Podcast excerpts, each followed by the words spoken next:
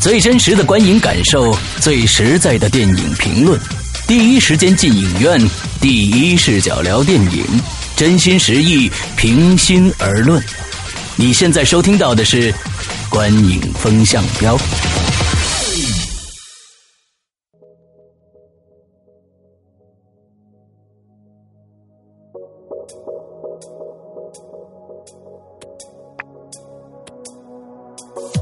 位听众，大家好，欢迎收听《观影风向标》，我是石阳，我是波米，我是玄木。嗯，今天我们来聊一下最新上映的啊，《坚不可摧》这部电影啊，这是呃这个呃安吉丽娜·朱莉啊导演的一部呃长片啊。然后刚才这个前前期这个波米给我补习了一下功课啊，这是他第二部长片啊。那首先我们请这个呃玄木来聊一下影片的相关资讯。嗯，这部影片呢，它名字叫《Unbroken》。呃，它也刚刚施阳其实提到了，它是 Angelina Jolie，就是这个大美女啊，好莱坞的一线女星来导演的一部影片。那这部影片呢，其实她也是就是在最早期想指导这部影片，也是为了去冲击奥斯卡，有这么一个目标和目的去做的。嗯，呃，整个影片呢，它其实是讲了一个二战期间一位。呃，怎么讲呢？曾经参加过奥运会的这么一个长跑运动员啊。对，然后讲了他的一生和他在这个过程中。尤其是在二战这个前后，对这个，尤其是在二战就是胜利前后吧，那一段的故事，呃，算是真人真事改编的。里面的演员呢，呃，看上去都不是那种特别大腕型的。其实的编剧可以值得介绍。对对对，编剧的是科恩兄弟。嗯，呃，那这部影片呢，其实呃。就是怎么讲呢？我们前期的期待值还是蛮高的。他参与的公司呢，像环球，还有传奇。呃，那在国内好像这个影片是一个批片的形式进来的。呃，一月三十号上映，已经上映，这是第三天了吧？呃，前两天的票房真的很不理想，还不到一千万。呃，主演呢是我就把名字讲一下吧，但都不是特别有名。是这个叫 Jack。奥康奈尔，呃，还有其中一个日本人啊，这个演的还算是相对比较出彩的，叫石原贵雅。嗯，呃，里面还有一个叫杰科特尼，那他其实是演过像《分歧者》嗯呃这样子的。《虎胆龙威五》里面他演那个谁的孩子儿子？对对对对对，布鲁斯威利他儿子。对，布鲁斯威利斯他儿子。影片的信息大概就是这些吧。波米有什么补充的？啊，对他那个呃，编剧啊，其实是科恩兄弟之外，他还有另外三个编剧。嗯，但是另外三个编剧也都其实都是给奥斯呃，不是拿过奥斯卡提名，就是给奥斯卡提名的电影做过编剧的人。就是这五个编剧都非常非常的有名。这个所以就是朱莉他做导演，这肯定是众星捧月的一种感觉，关系户特别多啊。嗯，对。然后呢，这个片子其实这个这个主人公其实是他的邻居。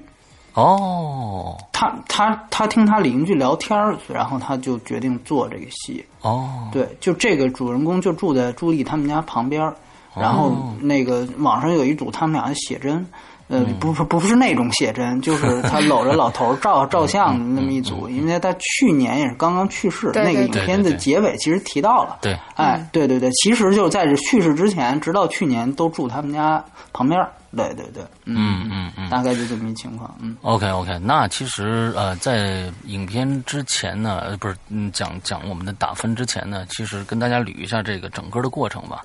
这这片子讲的就是从这个人的小时候讲起，他最后成为一个长跑运动员之后，而且在奥这个德国当时柏林的奥运会上曾经拿过名次，之后参加了二战，呃。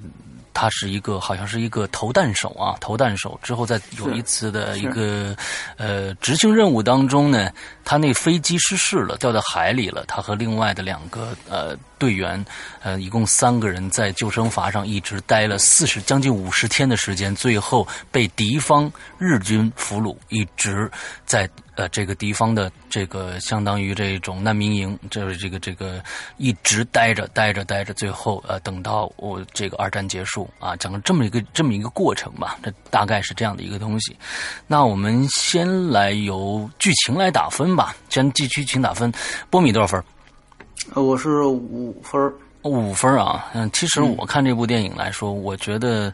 我觉得还挺好看的，我给七分嗯。嗯，我给六点五分儿。那我最高的先说一下啊，好好，其实呢，这个呃，我看这部电影呢，呃，我觉得从开头一直到结尾，整个的剧情的连贯性还是非常好的。虽然呢，我在看着看着会想到三部电影啊，第一部电影是《阿甘正传》，才开始跑步啊，呃，也是在乡间的小道上跑步，这是我第一个想到。第二个呢，想到了这个呃少年派，哎，少年派。啊，中间的一段呢，在大海上漂流这四十多天，非常像少年派。等到最后呢，进了日军集中营呢，我又想到了大岛猪的这个沙场上沙场上的快乐圣诞，所以 呃，整个这这三三部片子连成了一部一部的感觉。呃，这里边我觉得人物表演上，我觉得没什么没什么彩儿，但是呃，就一个呃主旋律的人物传记来说呢，它的整个的剧情的连贯性呢，尤其是呃在中间这个，尤其是在中间这个他们受难以后啊，就是在海上跟鲨鱼搏斗啊，各种各样的几个几个点，还有进了这个集中营以后，他们在集中营里受到虐待，而且它里边我我觉得有有有一段就是跟这个呃日本的这个视觉摇滚的这吉他手啊石原。呃，贵雅啊，呃，发生了几次冲突，我觉得都还挺有意思的。到最后呢，虽然落的有点快，太快了，这个整个的这个结局落的实在是太快了，还没等缓过神来，我也不明白为什么到最后他们本来是要给他们需要说一说，让他们去河边里洗澡，觉得呢是应该扫射了，但是忽然有一个飞机飞过去以后，大家就就这个日本人就放弃了，我这也不不太明白是为什么。最后结束的也非常非常的快，但是中间我还觉得还是有有这样那样的一些那挺好玩的点的，嗯，我我看的还是挺开心的。嗯，这个玄牧来说说。嗯，那个，我觉得刚才世阳其实把这个，就是看这个影片会看到很多电影的影子。除了你刚刚说的那三个影片，我还看到了《悲惨世界》的感觉啊啊，就是后面那段他们这个编剧之一就是《悲惨世界》的编剧哦，汤姆·库伯那版的编对《悲惨世界》。嗯，所以就是我是这么觉得啊，就是说从呃这个影片的观赏度上来讲呢，确实节奏还是可以的，但是其实呢，它其实是。在想在讲一个人的传记嘛，讲这这个人的一生。那从这个角度来看的话，他他就是像在拼凑。而没有去，嗯，怎么讲呢？把把这个人最灵魂性的东西，或者是说他用一种比较好的方式串起来，嗯，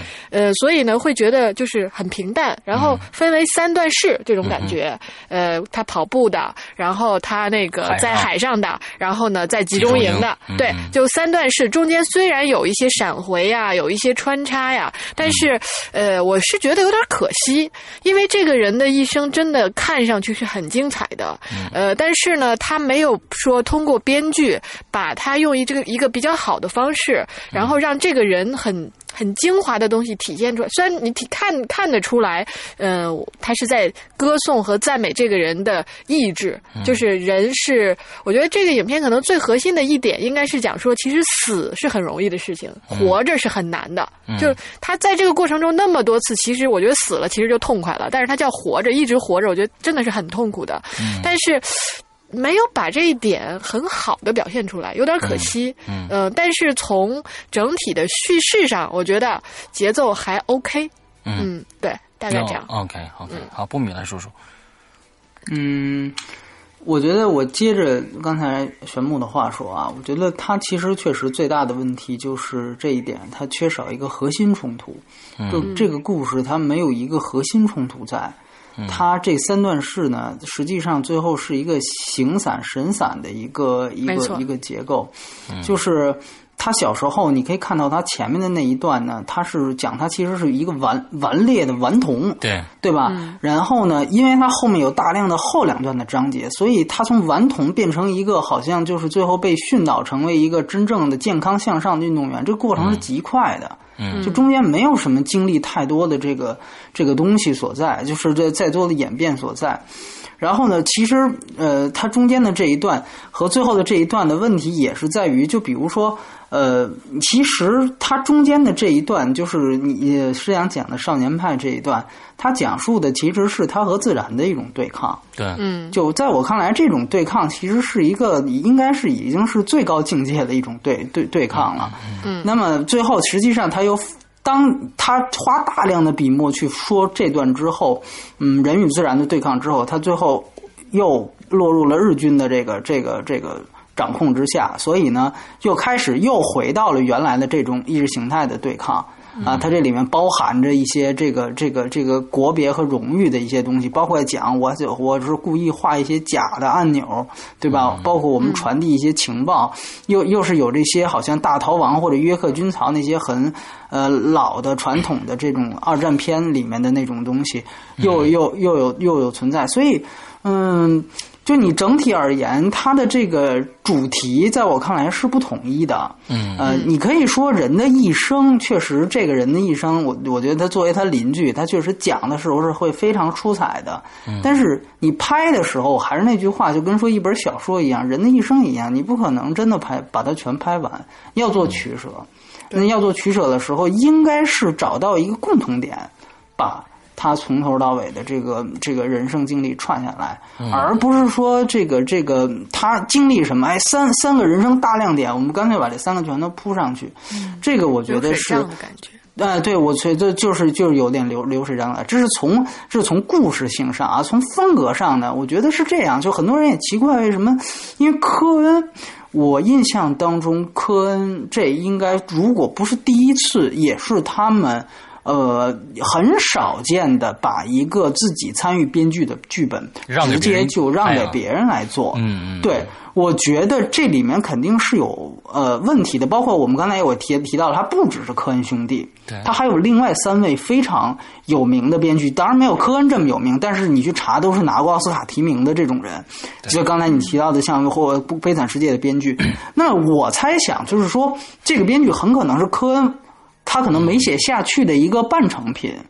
所以呢，最后他实际上需要另外一些编对剧本医生去凑这个故事。嗯，所以他很可能是某一段，或者你觉得就是如科恩，因为我们知道他的本子一般是反类型片，就是说你就尤其他最近几年的这个本，从《醉乡民谣》再到之前大大大地惊雷嗯都是反类型片，里面有些东西是科恩的，你知道就是什么？比如我们那场还挺好，就是观影气氛是一个喜剧的观影气氛，总有几个大哥，就总有几个观众在那儿笑点特别低，就动不动就笑。我不知道是不是每场都是这样啊？就是这个，我觉得也 OK，就是让我就是让我可能多想一些，就是有一些东西可，比如说他开始跟这个这个这个日本人在这个军营里面，后来他们被转到这个煤矿厂了，对，这是然后日一个笑点，本人真的从是一个笑点，我觉得对非常这些东西这些东西是科恩的幽默，嗯。是科恩式的幽默。就他这这个东西，我觉得包括像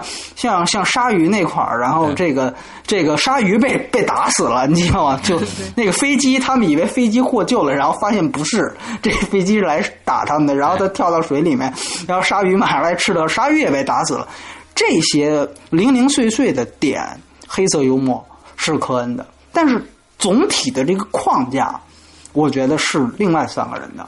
嗯，就所以说你会呈现出来他具体的风格上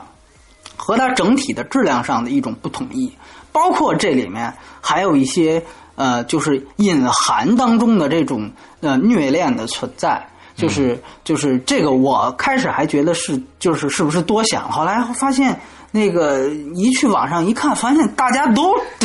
都都看到这样说，这个是因为你你很简单，就是他其中一个道具就一直存在，从小就是他爸就是用那个鞭子呃就竹竹的那个那个棍子打他，然后。这个元元素就一直延续到最后，他跟日本人的那个交锋，就日本人他不断的在用一个长的一个竹棍，在在那个道道具在哎，对对对对对，在在出现，就是一种一种一种鞭笞的行为，所以呃，你很难去。去想他他所蕴含的东西，可能他想讲东西实在是太多了，就是太多了。对，而且你你你发现他他每一段基本上都是三个人，就是他们在那个少年派是三个人，三个男都是三个男的，然后这个后来。呃，这个日本那块也是三个男的，就是其中有一个死了，然后等于日本人填充了那个角色，又是一个三个男的的角色。然后你其中有一段你看的其实莫名其妙的，就是忽然把那个费尔拉出来。然后就是你囚犯不打这个主角一一人一拳的话，我就打他。就是这菲尔之前已经消失了，得有一二分之一了。忽然这个人出现，那段戏感觉莫名其妙。但是你如果把他们好像隐隐含当中看着一种是一种虐恋的感觉的话，你又明白这好像不只是这种意识形态上的一种东西。所以，但是无论如何，你这些东西，你当你捏合在一起的时候，它实际上是互斥的。就你比如说，最后他让他举起木板那一块，其实我觉得就这个戏剧冲突就是加上去就特别的荒谬。这是我自己的感，他已经就是他一方面他故事上我觉得是有流水账的问题，但是他要有提升，他要有一个升华，就用这个手段来升华的话，叫就是说非常非常的别扭。对对，而且如果比如说像腐女们，我哪怕不是腐女们，我都看去觉得这个都不对。就如果它里面还有虐恋这层关系的话，你最后这层升华，这种回到主旋律式的这种升华，就根本就根本就起不来。嗯所以我说他其实是有一些到最后是有一些。矛盾的一个地方，而且那个时候那日本人的那个表情和状态也很变，很夸张，对对，很很怪，很夸张。我们待会儿到聊聊表演的时候，我们再聊一下这日本人吧。我觉得这日本人还提，其实挺有有挺有说说的。嗯，好，就这些。嗯，OK，好。其实我觉得呢，这作为一个呃，我们对他一个过世，这个过过度的一个估计的一个电影啊，呃，其实呢，这片子，假如说我们抱着一个真的是看对方另外一个人的一生，这么看流水账。这么看热闹的一个一个心态去看呢，呃，这片子还还挺好看的。之后我们我我我补充一点，就是你比如说像呃这届奥斯卡的一个热门，呃，当然估计他最后拿不了什么大奖，就是就是那个模仿游戏那个片子，模仿游戏啊，我觉得可以去对比的看模模仿游戏也是，就是图灵那个人就是。他的一生也是非常的传奇，嗯，真的也是非常传奇。大家可以去了解一下。其实之前多伦多那期讲过嘛，这又是同性恋，又是其实计算机的鼻祖的发明者，也对抗过纳粹，跟这个很像，也对抗过纳粹，然后也受到不公正待遇。但实际上，你会看模仿游戏那个电影，他在去选择一个如此传奇的人生当中，也是二战背景，他就可以用一个完整的线把它穿下来。嗯，这个就是我觉得这个就是一个好的电影和一个平庸的电影之间的差距。就同样是，就是这个人物有多传奇，我能想到可能朱莉，哎呀，这个我这这这传奇的事儿太多了，我一定要把它都放进来。但当你没有一个更好的故事、更好的主题去做串联的时候，很可能它就最后变会变成现在这个样子。对，或者说。如果它有更好的可能性，那我们看一看模仿游戏。模仿游戏我也不是特别喜欢，但是它非常工整，它就是一个优等生电影，它就属于那种高中的时候作文五十分的话能拿四十五分以上的那种那种作文。对，这个片子就不大行，就顶多是一个就是及格分数吧。我觉得，都都都都看看你拿什么标准。对对。OK OK。其实我觉得传记电影就是这样，就是说有些有些传记电影就是说之于。他本人之于整个社会，之于人类，他做过什么事情？而这个片子，我觉得他只是讲到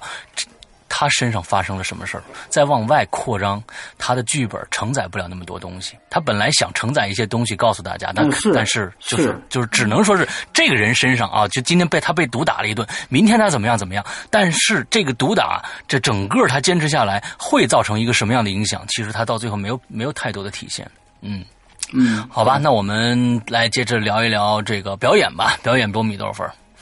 呃，表演我是五点五。嗯，我也是五点五。嗯，我是六分。那宣木先说说。嗯，这个影片其实我觉得表演比较难说啊，就是怎么讲呢？呃，这个主角他的这整体上串联这一生的这个表演，呃，他也不是一生，其实呃对，他其实就是主要主要他主要战争期间的中间这啊个，中对中间这个对中间中间这一段。呢，你说不上来，他你说就是可圈可点的东西也没什么，嗯。只是没什么，对。对，就所以就不知道该怎么聊，就说还好，嗯。他没有没有说呢，也演的嗯不能说他不像这个人，嗯。但是呢，没有把这个人让你觉得他的那种坚不可摧的感觉演出来，嗯。嗯，这个，而我觉得可能有点小亮点的其实是那个日本人，日本人是吧？对他还有一点儿就是就是能让你有一点想象空间，包括刚刚波米提到的，就是这种嗯虐恋啊虐恋，就确实他的这个角色的选择，包括他的形象的塑造和他表情上，以及与这个男主角之间的这个关系上，嗯嗯是可以让你有一些遐想的。嗯但是这个男主角就是他就是个硬汉。然后就觉得，哎，他什么都能扛，什么都能忍，嗯嗯，但是没有细节，我觉得，嗯，但是其实就是说硬，咱们就说到这个硬汉的形象啊，有很多硬汉形象在他的身上也其实也也也也没有非常的肤浅，有对对对非常的肤浅。假如说你硬汉，咱们想想第一滴血，那叫什么扛，你知道吧？跟他这个这这个这个扛起来的话，或者是史泰龙曾经的那些被虐待那些片子，我们想一下，这些好像又又又都不算什么。另外，我觉得这个日本人呐、呃，这里面体现了我不知道是是导演的意识形态还是编剧的意识形态，他找了这样的一个视觉摇滚的这样的一个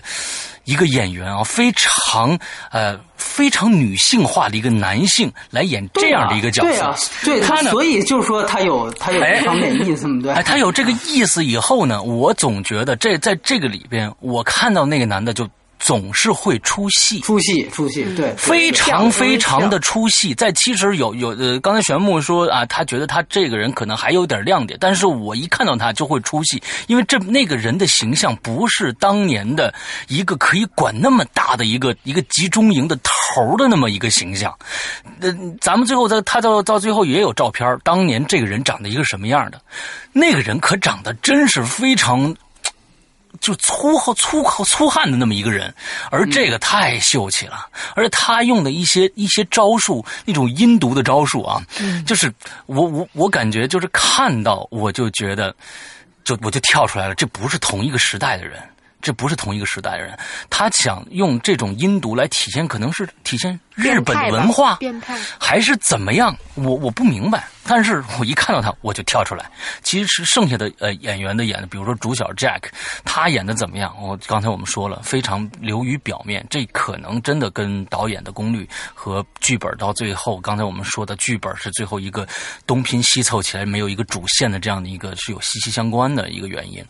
呃，剩下的人就真的没什么可说的了。嗯，波米来说说。嗯嗯嗯，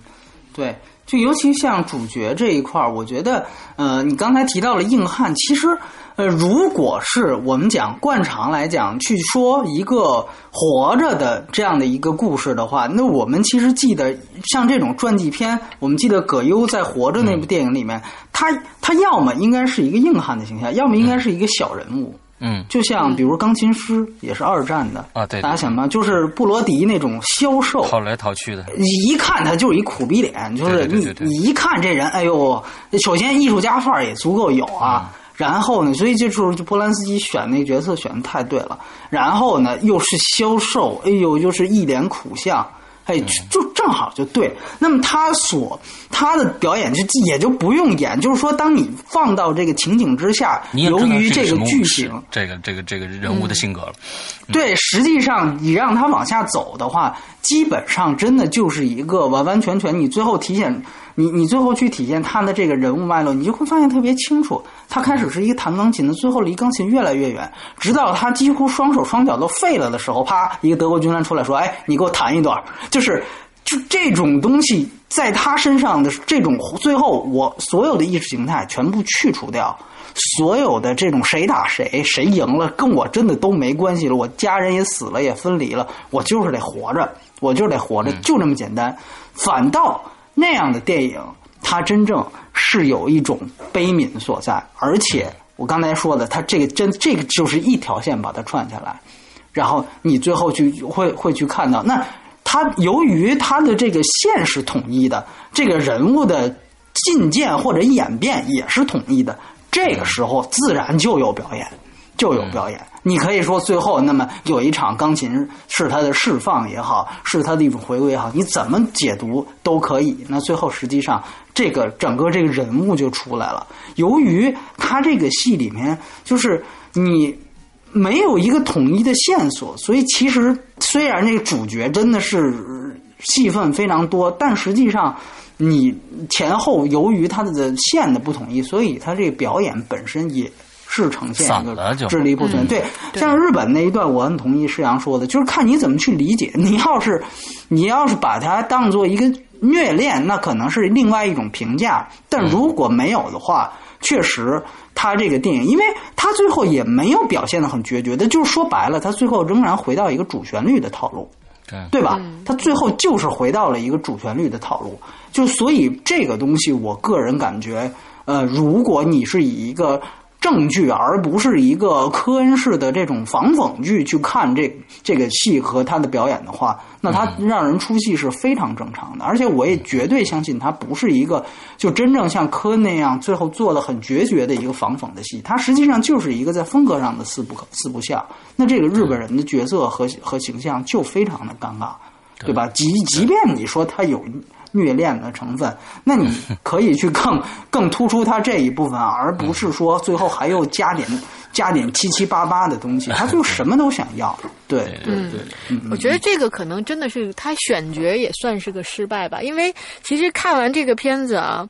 嗯，你要说单纯评价我印象中这几个角色，我现在脑子中真的是只能记得那个日本人的形象，嗯，而对长相，而那个男主角，我现在真的你要不是说看着一张照片，我很难在脑袋里刻画出这个人的形象，嗯，也就意味着他就没就没树立出来。嗯。嗯，这种感觉，找了一个非常大众脸的人来演这个这个主角啊，呃，造成没有什么特点，对对。对，他其实就是就是说句实话，就是有点两不搭嘛，就是你要么是硬汉，要么是一个小人物的样子，嗯，所以而且我也不知道是不是就是。嗯，当当然，大家都说这个这个离离着你太近的人，你其实不好拍的，确实是这样。如果他是他邻居的话，他这个东西实在太近了，就是可能日本人像石阳说，我可以选择一个哎相差特别远的一个人物，对吧？但是。你这个人，我是不是就得考虑？哎，首先你得和他年轻的时候照片得靠，还真是有点像，稍微有点像，是吧？就就你你得考考虑这些东西，那可能本质上你其他的东西其实就限制了你整个这个人，而且这个演员你也不能说他属于真的是那种天赋型的。哎呦，我这拿过来就真的是驾驾轻就熟，也没也没怎么样，对吧？所以就是最后是这样一个效果吧。嗯，OK，好，我们最后来聊一下这个娱乐性，娱乐性波米多少分？四点五，四点五，我是五点五。嗯，我是六点五。来，宣布来说说。嗯，那个，嗯，这个其实啊，这这个片子它是由小说改编的嘛。嗯。嗯，我为什么说给这分儿跟你们两个比起来还相对高一点呢？呃，一个是呢，确实看这个影片，我觉得，呃，这么说，其实前面在讲他这些故事的时候，我觉得还好，而最后那一点呢，我觉得就是其实他回到了一个救赎。嗯，就是宽容嘛，能够原谅你那一切，就是包括他回到日本，就当看到这儿的时候，我才真正全篇有了那种感动的点。嗯嗯，那这个影片这这本书啊，就是说它的原作其实是一个叫劳拉的一个女孩儿。哟，对，也跟安吉拉·朱莉也有关系是吧？然后这事儿，然后呢，这个人啊，我大概看了一下啊，他他是有一个叫呃叫记。肌肉疲劳症之类的，也就是说，他写这本书，呃，是他是采访的这个男主角嘛，就是生活中的这个人。那他其实从来没有见，也不是说从来没有见过，就是说，在他写这本书的过程中，他完全是通过电话采访完成的，因为他本身的这个疾病使得他没有办法离开家门。嗯，而他创作这本书的过程，整个全都是在家里完成的。嗯，那我觉得这个比较有意思的地方，也是可能在于说啊，呃，就是往前看，或者是说这个创这个电影之外的东西。嗯，那呃。本身电影体现了一种精神和状态，而在这个电影之前的这本书啊，也有他这种坚不可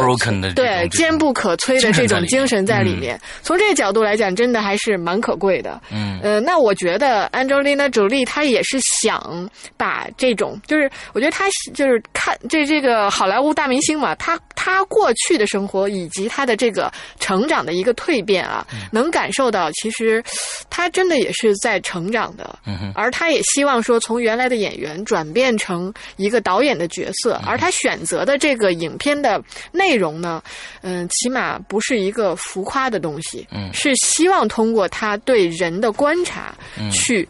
做的创作，虽然可能整体上做的没有那么的理想，或者是说真的做了一个很不错的作品，嗯。但是我觉我还是比较喜欢，或者说比较认同他的一个就是作为电影人的视角和对作品内心的这种尊重，我还是比较喜欢的。嗯嗯嗯，对，所以从整个这种角度来讲，我给一个相对比你们高一些的分数，六点五分。OK，嗯，呃，我还记得我们在二零一四年做过一个深恶痛绝的好莱坞电影，叫这个《盟军夺宝队》啊，这也是一个好莱坞的大牌影星做导演的作品啊，乔治克鲁尼。那么跟那部片子比起来呢，这部的可看性就。就非常的高了，虽然我也只给了五点五分，这五点五分为什么给到这儿呢？也就是刚才我们说的这些，它我觉得这部片子就是在你的影院看的时候会觉得，嗯，还挺好看的。说实在的，里面各种各样的桥段啊都有，呃，鲨鱼嘣一下冒出来，刚吓我一大跳。嗯，之后各种各样在这个虐恋啊，呃，虽然跳戏啊，嗯、但但是呢，整体的连贯性我觉得还可以。但是就是因为它结尾一下子转变的这个主旋律一下转变的实在让人太快了，让我有点猝不及防的感觉。就整个的链条就到最后的时候就崩塌掉了，让我感觉这部片子，呃，从我看完到我出电影院到现在，对这部片子的再回忆去，也只能是那一两个大鲨鱼和那个变态的日本人了。所以这个娱乐性对我来说，嗯，也就是看一遍的娱乐性。而且现在大家看到了票房这么这么低，大家好像也不是对这个片子那么感兴趣啊啊，所以五点五分，嗯，没几个。对，我们看看波米的四点五分这么低的娱乐性啊，是因为什么？嗯啊，就首先呢，就是我我先我先说一下，就是首先那个呃，刚才玄木提到了他呃之后有一个就是这个说他其实最后有一个宽恕的这个这个这个交代，对吧？嗯嗯，这个交代其实是通过字幕交代的。对，就是说，他其实又有点那个，我们说之前亲爱的用的亲爱的方法，对对对对就他用一个真实的，就那个还还还，咱们先放开不说，就是说，他其实最后他没有拍现代线，他最后真的是用字幕去说，最后他就其实他的影片的影像的过程，就是到这个他看到这个这个这个，就是那个人好像去切腹自杀了的，就那那间房子那儿，基本上就戛然而止了。他最后的东西是通过照片啊，通过这个纪录片啊，通过字幕完成的。嗯，这个其实要不要算作影片？然后呢，就是包括其实呃，你像玄木提到的，他这个就是说他这个小说本身也是一个揭幕，这我还是第一次知道。但是我还是那句话啊，就是说呃，你可以去拍一个戏中戏嘛，就是你可以拍这个作家是怎么写这个这个故事的。反正你这个你这个故事也已经很散了，你不如再加一层，就把这个小说的小说家也拍进去。呃，因为原来也有人这么干过嘛，像改编剧本，像那个时时刻刻都是这样他戏中戏他戏中戏。对吧？这个其实如果你拍好了，也真的是能够把对，这个说不定有些列对，你要把一个一个主题就空间啊统一起来，同时对对对对对对对对对，时空时时空穿梭嘛，其实就是，所以我觉得呢，呃。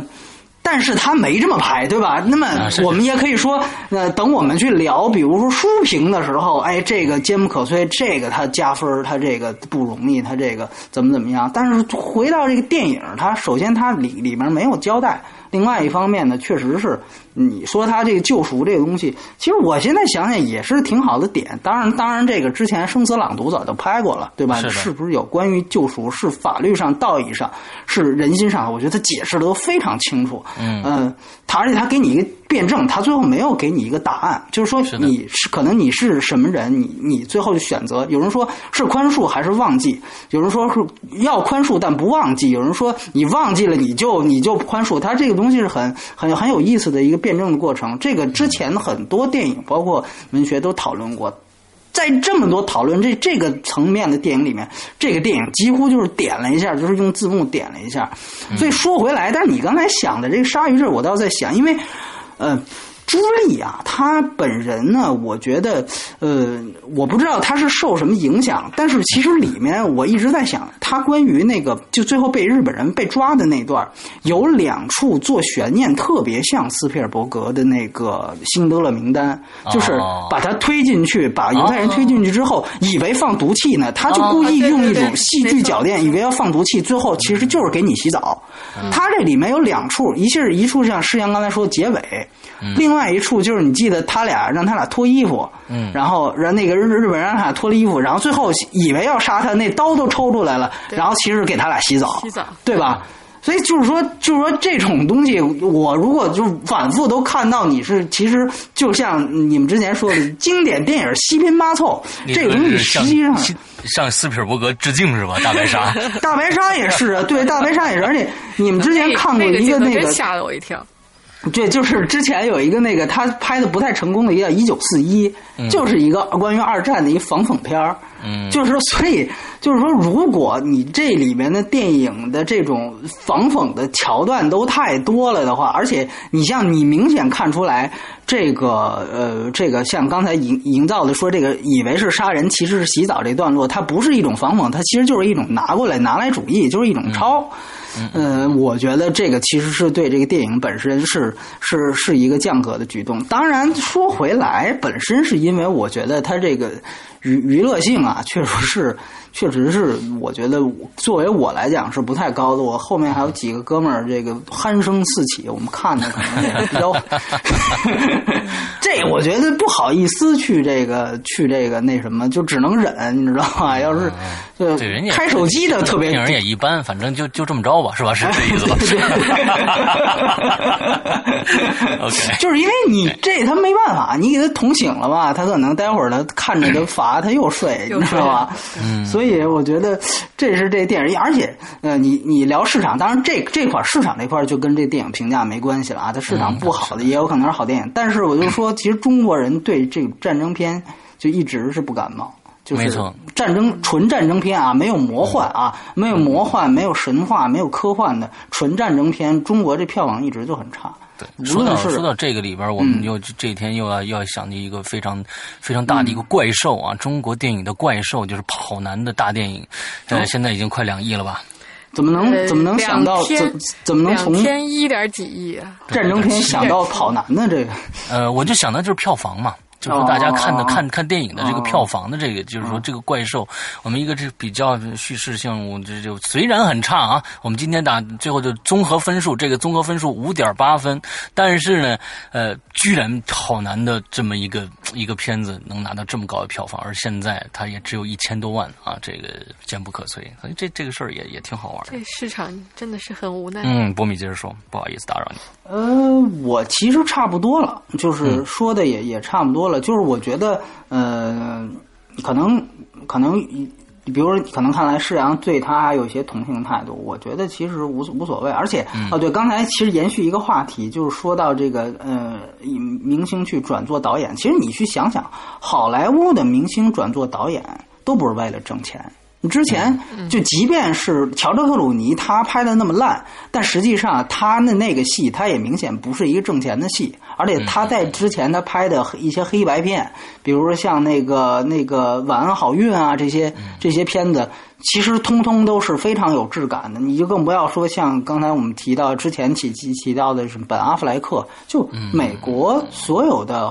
有名的演员。他当他们去做导演的时候，其实拍的片子基本上都是往奥斯卡上瞄的，就是很少，就几乎没有说，我哎，我去拍变形金刚，我我接手拍一变形金刚，没有就没有，就或者我拍一漫威的戏，这个没有，因为我觉得作为美国的那一套，好莱坞的那一套，就金字塔的话，当他已经成为大明星之后，他想操作的项目一定就不是为了钱，而是为了一些名利上的东西，名起码是嗯对能够引引得同行的，是因为其实原来比如说朱莉或者是本阿弗莱克，人家可能就认为你是一卖脸蛋儿的人，对吧？你没什么内涵的。当我做导演之后，包括伊斯特伍德，这个其实是他的老师啊，就朱莉的老师。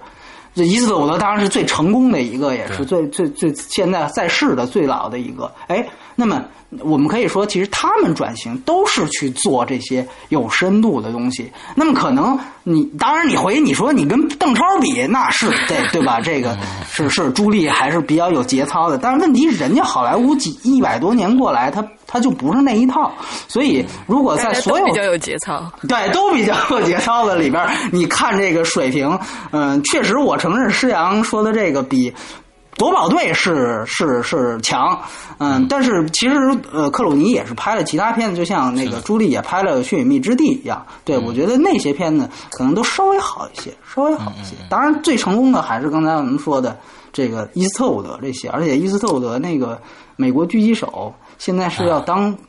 票房冠军了。他他要超过，马上要超过这个《饥饿游戏》这种票房大鳄。这个呃，但因为它算是去年的片子，他去年做了首映，所以它可能是去年的票房冠军了。它在在第第第，我觉得这个真的是这个也是够可以的。但是那个戏我还没看，如果有机会，对还没有圆嘛，嗯，这也是一直憋着想看的一个一个电还影。还没有靠谱的中文字幕。对对对对对对对对对，嗯。OK，好。好，我们今天嗯聊了这么多呢，呃，其实还有一个消息跟大家说一下，就是这周三啊，我们补米呢又要呃跨过远赴远赴欧洲啊，参加我们的柏林柏柏林电影节。电影节之后呢，他将在呃大年初五才能回来啊，就是奥斯卡颁奖那一天才能回来，所以中间的这一段时间呢，我们可能有比如说啊、狼图腾啊，还有嘲笑鸟啊，呃这一些呢，波米可能要要要要缺席了，啊、缺席就啊是对。缺席了，呃，到时候呢，我这个这个呃波米一走呢，很影响我们节目的长度，你知道吧？也蛮 好的，你知道吧？这个这个不不妨去，但也不一定，你知道吗？嗯万一你们比如说看到，比如说大表姐哎来感觉了，这个也也说不准这个？接下来其实上映的影片，嗯，嗯、b i g Hero，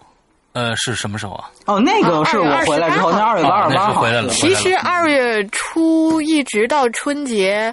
也没有没有，对，就两两两，对一个是就其实是刚才说的那两个，还值得说一说。然后其他的片子，对比如说有这个有一个地方呃钟馗那个啊，对对对对，有个徐静蕾的，